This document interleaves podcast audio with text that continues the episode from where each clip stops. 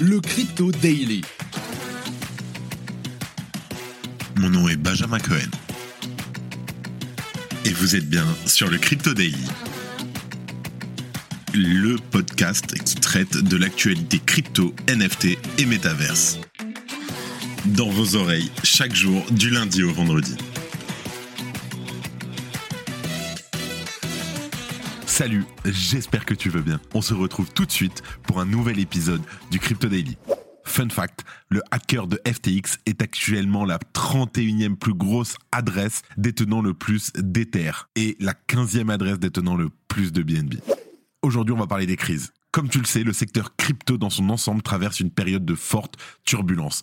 Tous les rêves permis pendant le dernier bull run s'effacent un à un et la fin du cycle haussier s'annonce tendue. La chute éclair de l'exchange numéro 2 FTX entraîne d'autres acteurs dans son sillon. Genesis est pris dans le cyclone FTX. L'entreprise met en place des restrictions sur ses activités de prêt. Et malheureusement, c'est aussi le cas de CoinHouse qui suspend les retraits sur sa plateforme. En deuxième news, on l'a vu ces derniers jours, Sam Bankman-Fried n'est pas forcément des plus subtils quand il s'agit de communiquer. Et il vient de le prouver à nouveau dans une conversation qui a fuité hier sur les réseaux. L'ex-PDG de FTX revient sur ses initiatives caritatives qui étaient selon lui une façade, ainsi que sur d'autres mensonges diffusés à la presse. On fait le tour de ses déclarations, sans filtre. Et pour finir, on va parler MNBC, alors que la Chine et la Suède ont pris de l'avance sur le développement de leur monnaie numérique. Plusieurs grandes sociétés de services financiers se sont associées à la Réserve fédérale de New York, la Fed, pour annoncer un programme de dollars numériques de 12 semaines. C'est un programme pilote, donc d'une durée de 12 semaines, qui explorera l'utilisation d'une plateforme connue sous le nom de réseau de responsabilité réglementé. C'est à mon avis une espèce de fork de blockchain, on va voir. Mais avant tout ça, et comme d'habitude, le coin du marché.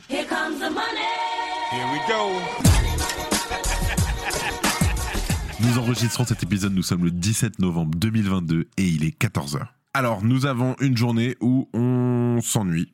Voilà, littéralement ça ne bouge pas beaucoup. Market cap global en baisse de 0,8% à 827 milliards. Un Bitcoin qui n'a pas bougé à 16 600 dollars.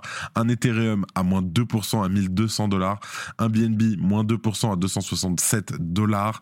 Le Dogecoin en 8 position moins 1%. Le Cardano moins 3% en 9 position. Et en 10 position, nous avons le Matic à moins 3% à 0,88 dollars. Nous avons le Solana qui a réussi à regrappiller la place du Shiba en 13e position à moins 2% à 13,8 dollars. Et le FTT qui, augmentation de 3% sur les dernières 24 heures.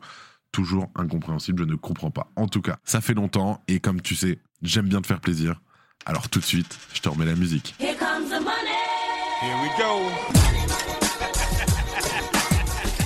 Commencer, on va parler des victimes du crash de FTX. Dans une série de tweets qui date d'hier, Genesis a annoncé la suspension temporaire des rachats et des nouveaux prêts après avoir consulté ses avocats et ses conseillers financiers professionnels. L'entreprise a justifié ces restrictions en revenant sur la faillite de Tri Arrows Capital qui avait déjà affecté les profils de liquidité et de durée de Genesis Global Capital, la branche de la société dédiée aux activités de prêt. Des mesures ont été prises depuis. Genesis évoque une réduction du risque de portefeuille ainsi qu'un renforcement du profil des liquidités et une amélioration des garanties.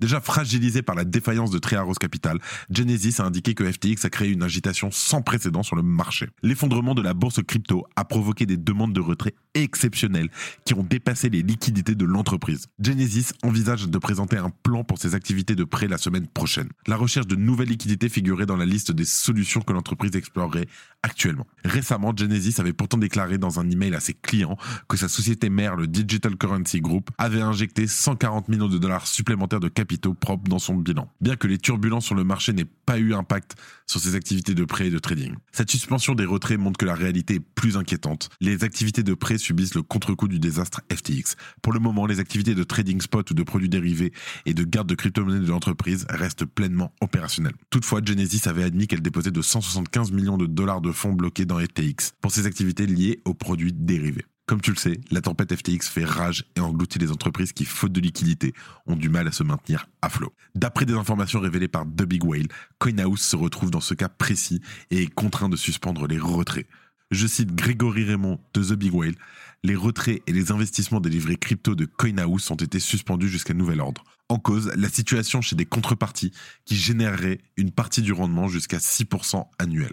Ici, la contrepartie en question est Genesis Trading, très exposé à FTX. Or, Genesis Trading est un partenaire de CoinHouse qui permettait de proposer certains rendements à ses clients.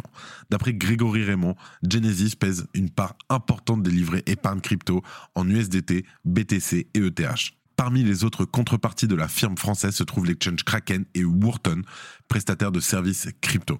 Bonne chance à eux parce que c'est des types super. Le patron de CoinHouse, Nicolas Louvet, ajoute, je cite, qu'il faut à tout prix éviter les phénomènes de contagion, sinon on insistera à un effet boule de neige sur l'écosystème qui touchera tout le monde. Pour info, c'est une très très mauvaise news pour l'écosystème francophone crypto si CoinHouse est en difficulté aujourd'hui. On espère de tout cœur que ça ira mieux très vite. Si tu aimes le daily, sache qu'une note et un commentaire nous aident énormément. Aussi, si tu ne veux rien rater de l'actualité, abonne-toi. En deuxième news, on va parler des hallucinantes révélations de Sam Bankman-Fried et reste concentré parce qu'on a dépassé le stade de la lune. Le masque est tombé. La vraie personnalité de Sam Bankman-Fried a commencé à se révéler depuis deux semaines. Alors qu'on en a appris plus sur ses habitudes de vie ou ses erreurs, et une fuite de messages Twitter entre lui et un journaliste vient d'apporter de l'eau au moulin. L'ex-PDG du défunt FTX aurait contacté un journaliste de Vox tard dans la nuit du 15 novembre, et il s'est montré étrangement ouvert sur ses opinions réelles. Les messages ont par ailleurs été confirmés par Sam Bankman-Fried. On sait donc qu'ils n'ont pas été falsifiés. Le journaliste a ainsi demandé à SBF, je cite, donc tous les trucs liés à l'éthique c'était majoritairement une façade, et la réponse a été sans appel. SBF répond, oui, je veux dire, ce n'est pas la réponse entière, mais c'est la plus grosse partie. Ce à quoi le journaliste a pointé du doigt que Sam Bankman-Fried était très bon pour parler d'éthique, pour quelqu'un qui a en réalité une vision manichéenne du monde. SDF admet que tout cela avait un but. Oui, haha, je devais l'être, c'est sur ça que sont basées les réputations, partiellement. SDF révèle également qu'il n'est pas aussi ouvert à la régulation qu'il prétendait l'être. Le journaliste lui demande en effet si ses efforts pour promouvoir de bonnes régulations étaient de la communication plus qu'une conviction. Oui, selon SDF, qui a plutôt une vision nihiliste de l'écosystème. Je cite il n'y a pas réellement quelqu'un qui s'assure que les bonnes choses surviennent et que les mauvaises ne surviennent pas. C'était juste de la communication. Que les régulateurs aillent se faire foutre, désolé du terme. Ils compliquent tout et ils ne protègent pas les clients du tout. Selon SDF, les régulateurs n'ont pas les capacités à faire la distinction entre ce qui est bénéfique et négatif pour l'écosystème. Il affirme qu'aucun régulateur ne permet de réellement protéger les consommateurs et que la seule règle qui existe est la suivante, je cite. Seuls les riches peuvent investir, ce sont uniquement eux qui peuvent gagner ou perdre de l'argent. Sam Bankman-Fried révèle également dans ses messages qu'il ne souhaite pas procéder à des actions louches au nom de FTX, mais surtout parce que les effets négatifs auraient été difficiles à gérer. SBF s'est en effet fait connaître par ses positionnements en apparence philanthropiques, jugeant que si une action pouvait avoir un effet négatif, il ne fallait pas l'entreprendre. Mais cela aussi c'était une façade selon l'ex-PDG de FTX. Je cite Tous les trucs cons que je disais, c'est pas vrai, pas vraiment y compris son positionnement par rapport à Champagne Zhao, PDG de Binance. Sam Bankman-Fried avait chaudement remercié son rival lorsque celui-ci avait voulu racheter FTX. Mais tout cela n'était qu'une question d'argent, et SBF considère que Sisi a gagné la guerre. Je cite. Désormais, Sisi est un héros. Est-ce parce qu'il est vertueux ou parce qu'il a le bilan comptable le plus gros? Il a donc gagné. Sam Bankman-Fried évoque également sa plus grosse erreur qu'il regrette amèrement. Je cite. J'ai déconné massivement et plusieurs fois. Mais tu sais ce qui est peut-être ma plus grosse erreur? Le chapitre 11, c'est la déclaration de faillite. Si je n'avais pas fait ça, les retraits seraient rouverts dans un mois pour les clients. Il considère que les dommages collatéraux induits par la déclaration de faillite surpasseront ce qui aurait pu se passer s'il avait simplement décidé d'aller chercher les 8 milliards de dollars pour rembourser les créanciers. Et c'est justement ce qu'il essaie de faire actuellement. J'ai deux semaines pour lever 8 milliards de dollars. C'est en gros tout ce qui compte pour le reste de ma vie. Les messages liqués de Sam Bankman-Fried dépeignent donc un homme bien plus cynique et opportuniste que l'image qu'il renvoyait, en particulier sur sa prétendue générosité. La chute a été rude et particulièrement rapide pour celui qu'on considère encore comme un modèle dans l'écosystème il y a trois semaines. La candeur de SBF est surprenante et elle ne fera rien pour apaiser les investisseurs, ni le nouveau PDG de FTX qui a été forcé de prendre ses distances avec son prédécesseur. Je cite le tweet de FTX. Monsieur Bankman-Fried n'a pas de rôle actuel à FTX, FTX US ou à la Meda Research. Il ne s'exprime pas en leur nom. Si tu pensais que l'affaire FTX allait progressivement s'apaiser, ça ne semble donc pas être encore le cas. La Fed lance un pilote du dollar numérique avec des géants de la finance. Une monnaie numérique de banque centrale bientôt disponible publiquement aux États-Unis, c'est ce qu'espère la Banque centrale américaine en lançant un pilote de dollar numérique. Parmi les banques et entreprises participant au programme, on retrouve Citigroup, HSBC, Mastercard, Wells Fargo et PNC Financial Service. Le projet de preuve de concept, la POC, testera une version de conception du réseau de responsabilité réglementée qui fonctionne exclusivement en dollars américains.